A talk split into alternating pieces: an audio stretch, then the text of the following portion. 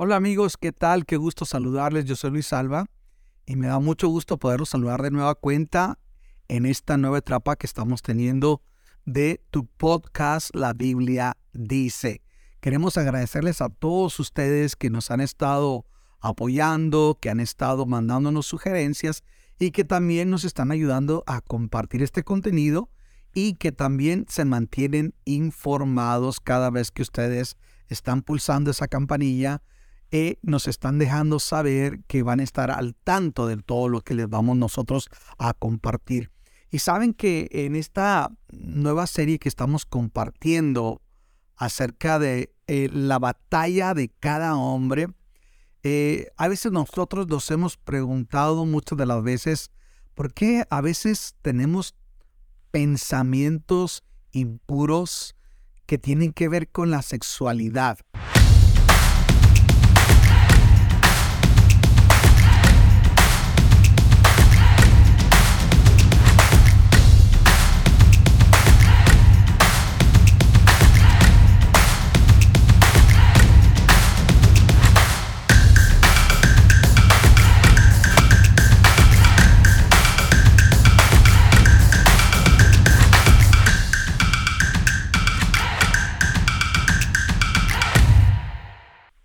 Se dice que al día tenemos muchos pensamientos y muchos de ellos a veces no son los más puros que digamos.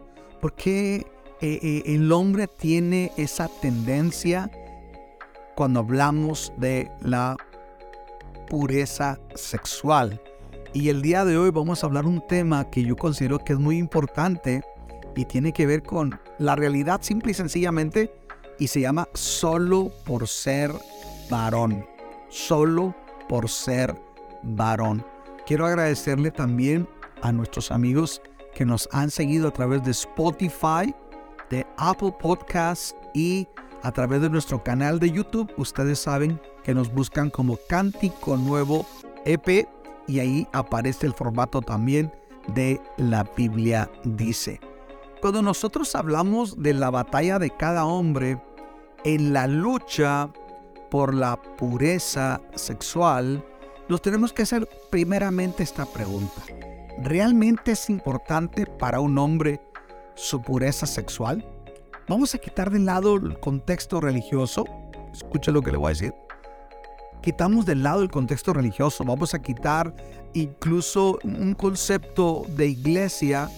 Y si nosotros consideramos, nos vamos a dar cuenta que hubo naciones gobiernos e imperios que sucumbieron, aunque fueron poderosos militarmente, aunque tuvieron una estructura tan poderosa como el Imperio Romano, sin embargo estos sucumbieron y uno de los factores que contribuyó a que sucumbieran fue la descomposición moral, muy específicamente en temas de sexualidad, como le ocurrió al Imperio Romano.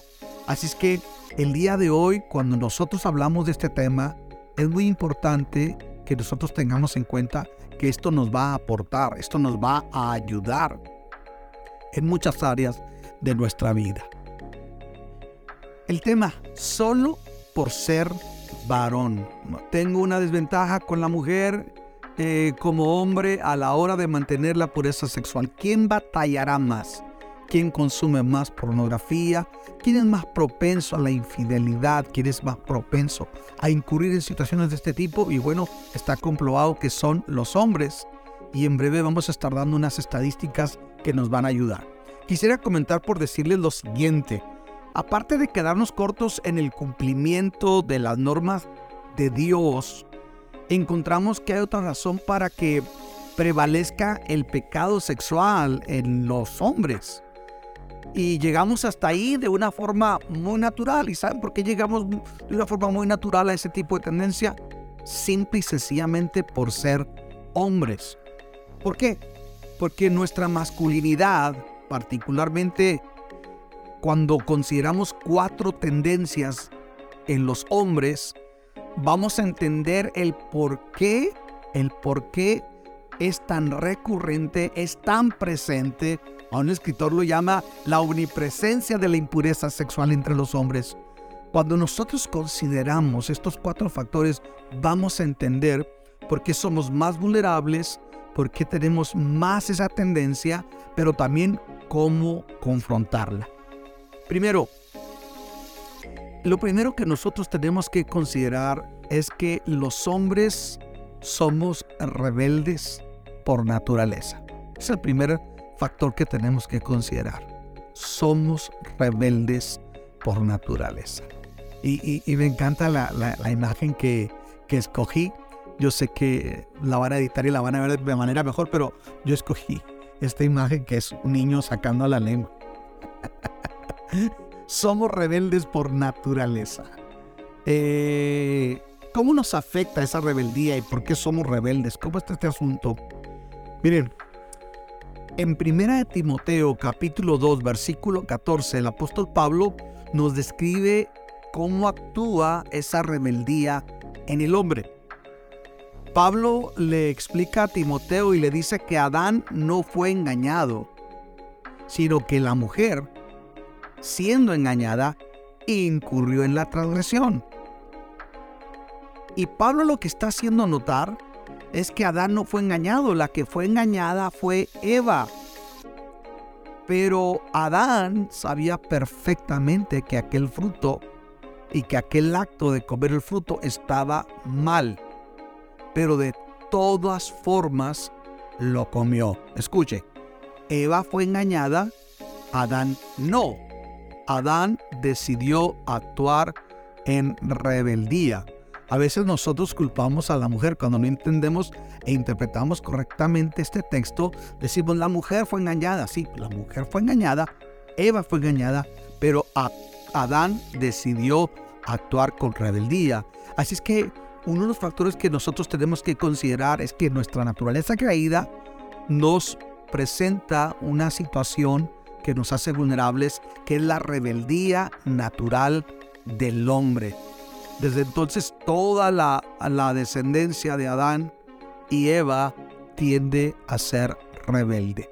Y cuando la Biblia nos habla de rebeldía, escuche esto, está hablando de estar consciente, número uno, de lo que es incorrecto, es tener conciencia incluso de las consecuencias de lo que eso puede ocasionar, porque a Adán le dijeron, no comas de ese fruto y no quedó ahí, sino que Dios le dio una razón. Dios le dijo, el día que tú comas de ese árbol, ciertamente, Dios agrega la palabra ciertamente como para enfatizar y luego le dice, morirás, ciertamente morirás. Así que Adán sabía que era incorrecto, número uno. Adán, Adán sabía que había consecuencias, pero Adán decide ir en contra de una manera rebelde de lo que Dios había establecido. ¿Qué otro factor nosotros tenemos que considerar cuando hablamos de nuestra humanidad dentro de esta rebeldía? Bueno, eh, eh, hay una estadística que a mí me llama mucho la atención y que nos enseña cómo la rebeldía en el hombre se muestra aún en los actos delictivos. Por ejemplo, se dice que los hombres cometen más del 90% de los crímenes violentos. Escuche, 90% de los hombres, eh, perdón, de, cada 100 actos de violencia, 90 son perpetrados por hombres. También ah, se dice que eh, eh, cuando se habla de violaciones, casi el 100% son cometidas por hombres una pequeña excepción que últimamente hemos estado viendo, incluso casos de maestras que han tenido relaciones sexuales con jóvenes menores de su clase, pero la gran mayoría dice que de estos actos son hombres los que cometen las violaciones sexuales. También se dice que el 95% de los robos son perpetrados por hombres. Los hombres también componen el 95% de los conductores ebrios que causan algún accidente son hombres. El 70% de los suicidios los cometen hombres. El 91% de las ofensas en contra de la familia y en contra de los niños la cometen los hombres. y muy a menudo son hombres solteros. Así es que este asunto de la rebeldía del hombre no es uno, una cosa que se nos ocurre, sino que es una realidad que viene a afectar. Ahora, algo que es muy importante también, después de considerar la rebeldía número dos, otro factor que incurre muy fuerte para que el hombre sea muy vulnerable en su naturaleza humana es la arrogancia por el pecado. La arrogancia por el pecado. ¿Cómo es este asunto de la arrogancia por el pecado? Nuestra masculinidad trae consigo una rebelión de forma únicamente varonil. Nuestra masculinidad trae consigo una rebelión natural de forma que se presenta únicamente en los hombres. Y aquí nos estamos refiriendo a una tendencia natural que nos otorga a nosotros la arrogancia necesaria para quedarnos cortos en cuanto a las demandas de, de lo que Dios establece como puro, santo, correcto o moral. Y que como hombres a menudo escogemos el pecado simplemente porque nos agrada nuestro modo de ser. Es lo que se conoce como la arrogancia del pecado. Es decir, estoy consciente que no alcanzo a cumplir las normas divinas y yo mismo decido eh, quedarme en una vida cómoda de pecado, incluso a veces hasta llegar a la arrogancia o la jactancia del pecado. Uno de los argumentos que muchos hombres comentan sobre las demandas de Dios, por ejemplo, la, la no fornicación, es decir, mantenerse virgen antes del matrimonio, abstenerse de, la masturbación, de la pornografía. En el caso de, de hombres casados, mantenerse libres de estar admirando a otras mujeres o deseándolas sexualmente, tiene que ver que la vida moderna presenta como que este tipo de demandas divinas pareciera no darle sentido a la vida del hombre. Podemos hoy escuchar los contenidos, lamentablemente, muchos de los contenidos de música el día de hoy eh, nos, presentan una contrariedad, porque por un lado eh, vemos este, gente que habla de los derechos de la mujer, pero canta de una manera misógina, subyugándolas, hablando de ellas solamente como un objeto sexual. Y mucha gente piensa que una vida, de acuerdo a las demandas de Dios, simplemente es una vida aburrida y sin sentido. ¿Qué dice la Biblia respecto a esto? En Romanos 1.32, Pablo dice lo siguiente, saben bien que según el justo decreto de Dios, quienes practican tales cosas merecen la muerte. Sin embargo, no solo siguen practicándolas, sino que incluso aprueban a quienes las practican. Escuche. Aprueban a quienes las practican. Uno de los factores eh, que la Biblia describe de la arrogancia por el pecado y la inmoralidad es que Pablo dice que en los últimos días habría hombres amadores de sí mismos, amadores más de los deleites que del mismo Dios.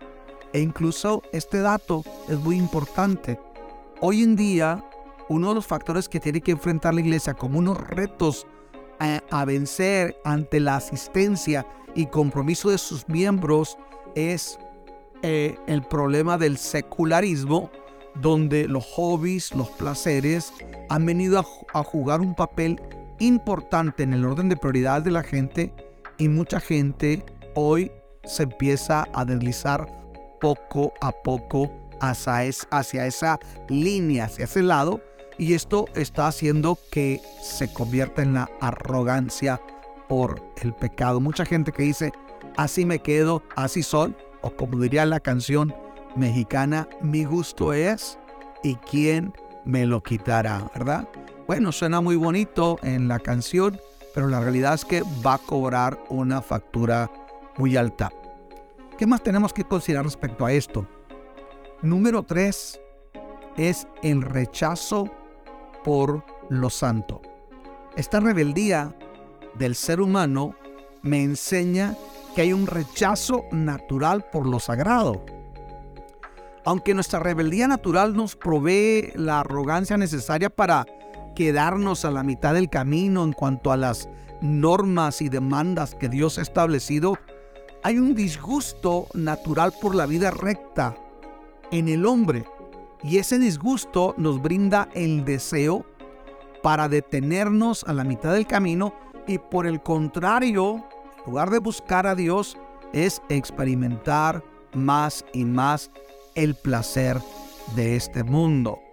Eh, uno de los eh, factores que los sociólogos dicen que permea mucho o, o, pensamiento que permea mucho en la sociedad de hoy es el hedonismo.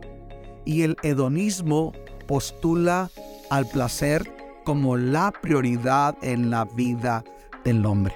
Dice que curioso. E, ese pensamiento helénico que practicaban los gnósticos tenían una tendencia donde promovían que el cuerpo había que hacerle lo que fuera, no había problema, que lo importante era el espíritu, eh, llevó a sociedades en la antigüedad a tener serios problemas de desintegración. Así es que cuando el ser humano rechaza lo santo, lo sagrado, escuche, no quiere decir que las cosas van a quedar así.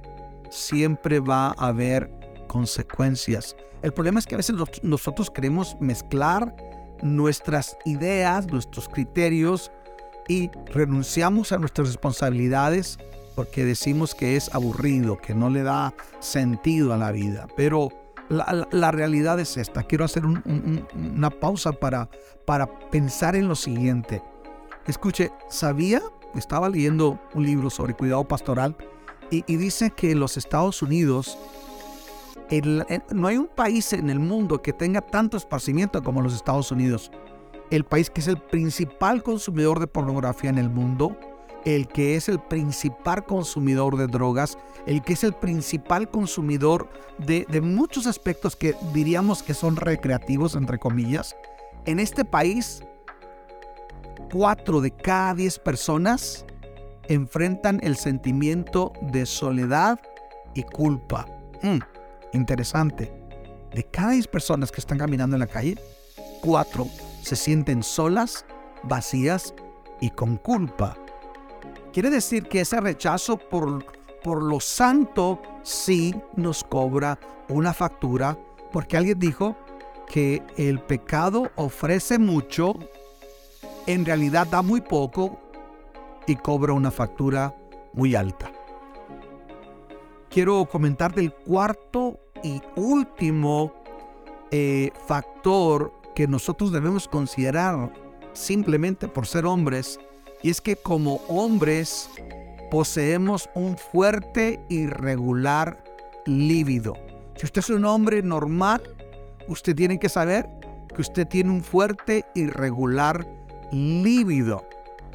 Y eso va a, a tener una, una reacción en nosotros y vamos a considerar parte de esa naturaleza. Quiero hablarles de algo que es muy importante.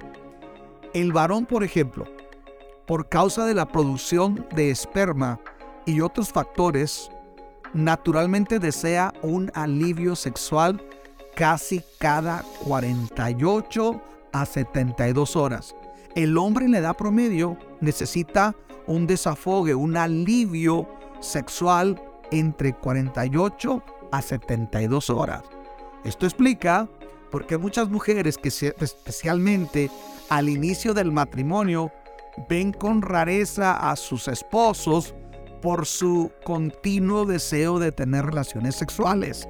Y muchas veces las veces ellas se asombran al ver que con tanta regularidad y continuidad el esposo desea tener relaciones sexuales con su esposa.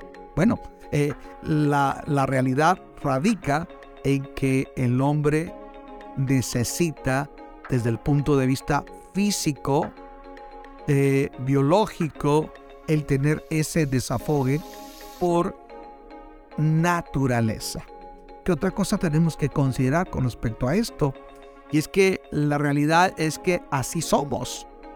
Y si usted es afortunado, su esposa ha desarrollado y se ha desarrollado su esposo a un nivel similar de deseo sexual motivado hacia usted, entonces usted va a ser afortunado. Pero lo regular es que la mujer va a decir, oye, acabamos de tener relaciones sexuales apenas ayer, pero el hombre tiene esta naturaleza y es algo que uno como hombre tiene que estar consciente, ¿sí? Y también platicarlo con su esposa, porque cuando el hombre comienza su vida sexual es que el líbido empieza a ejercitarse, a sentirse más frecuente el deseo de la intimidad sexual.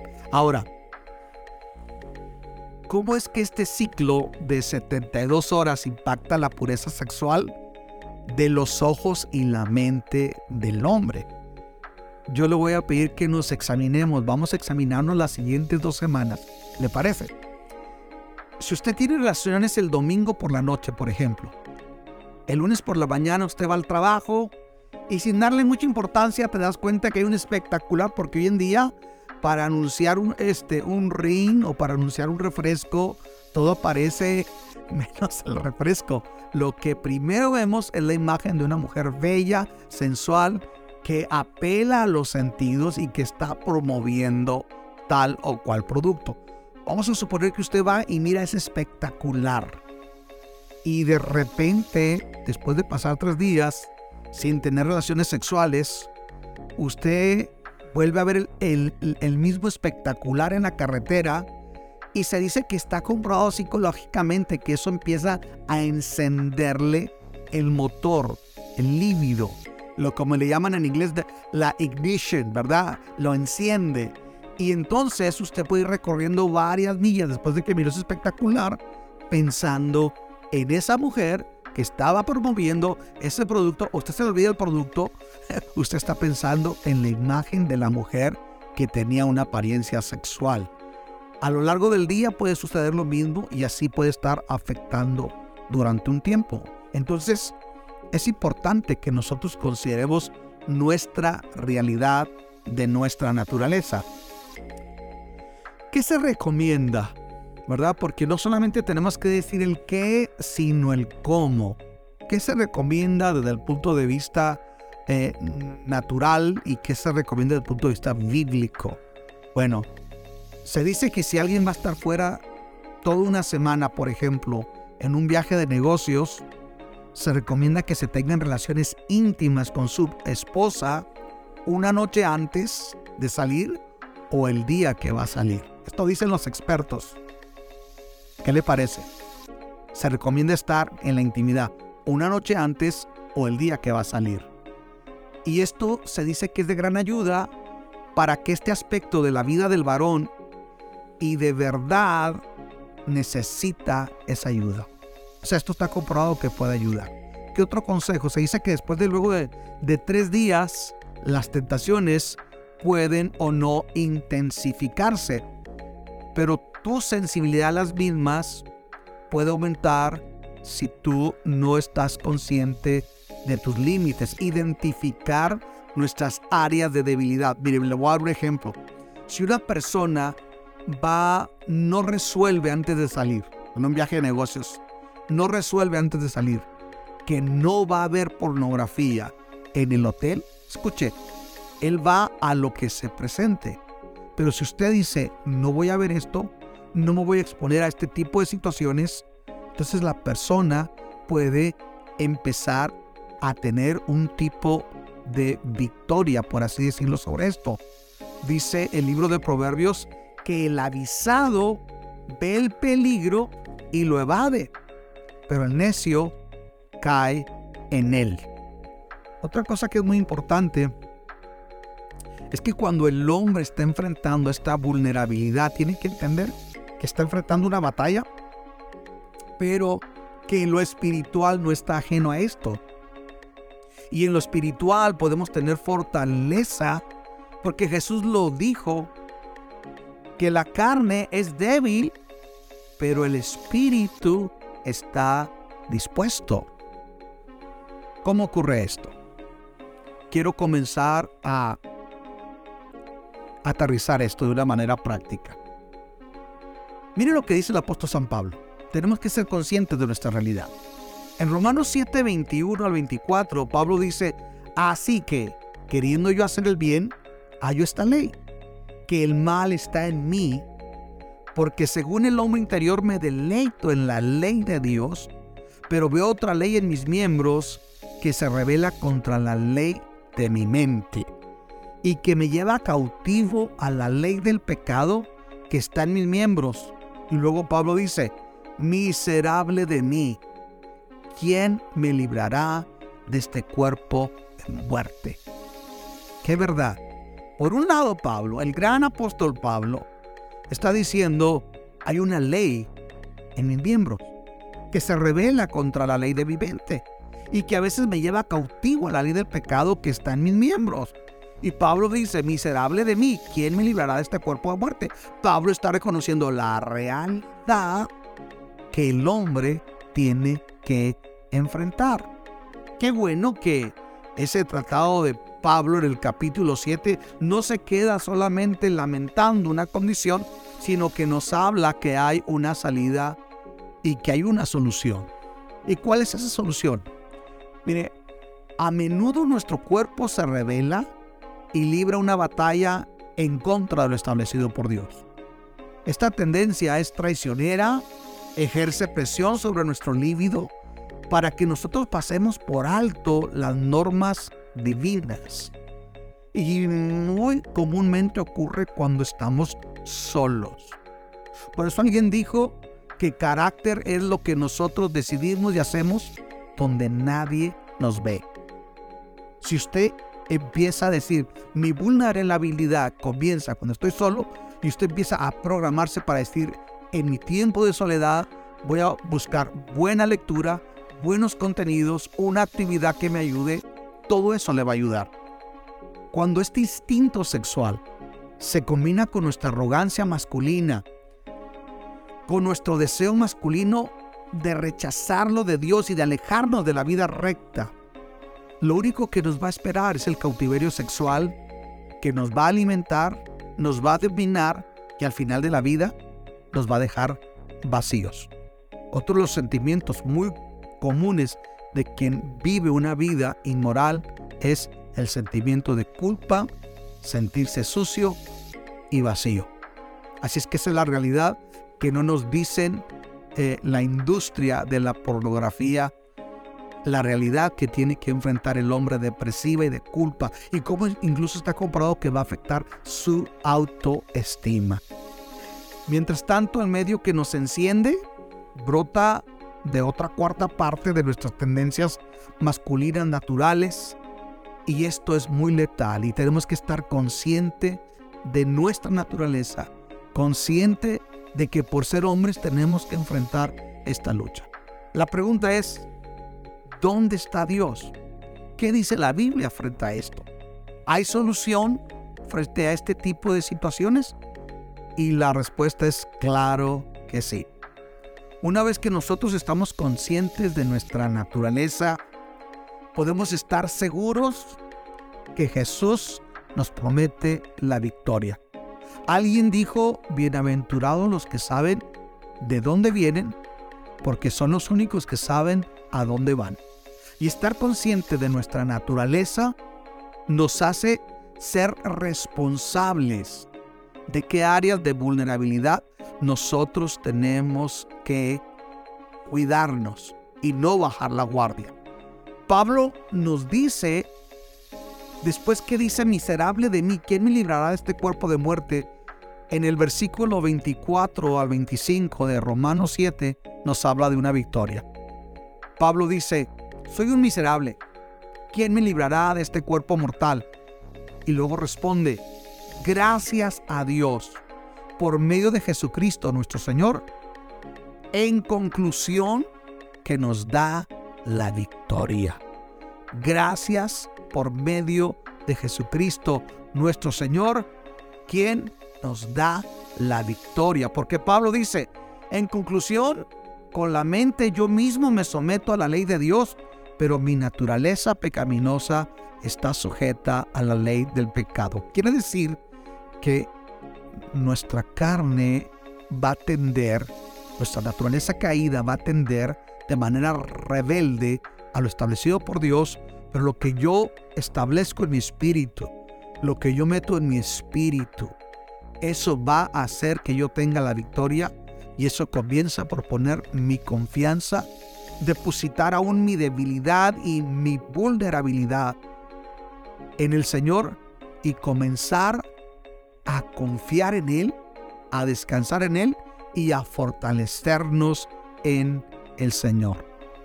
Por ejemplo, está comprobado que leer la Biblia cuatro veces por semana de manera reflexiva, considerando la verdad central del texto, nos ayuda a que nosotros comencemos a vencer y estar libres de toda adicción. Si leemos cuatro veces la escritura y reflexionamos sobre ella, hay más posibilidad que nosotros tendremos victoria sobre muchas adicciones. Espero que estos cuatro principios que hablan de nuestra naturaleza como hombres y cómo enfrentarlos le pueda ayudar a usted a tener victoria en la batalla que usted enfrenta para mantener su pureza sexual.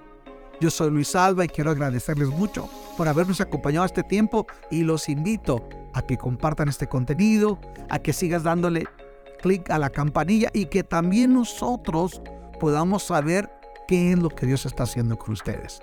Bendiciones, hasta la próxima.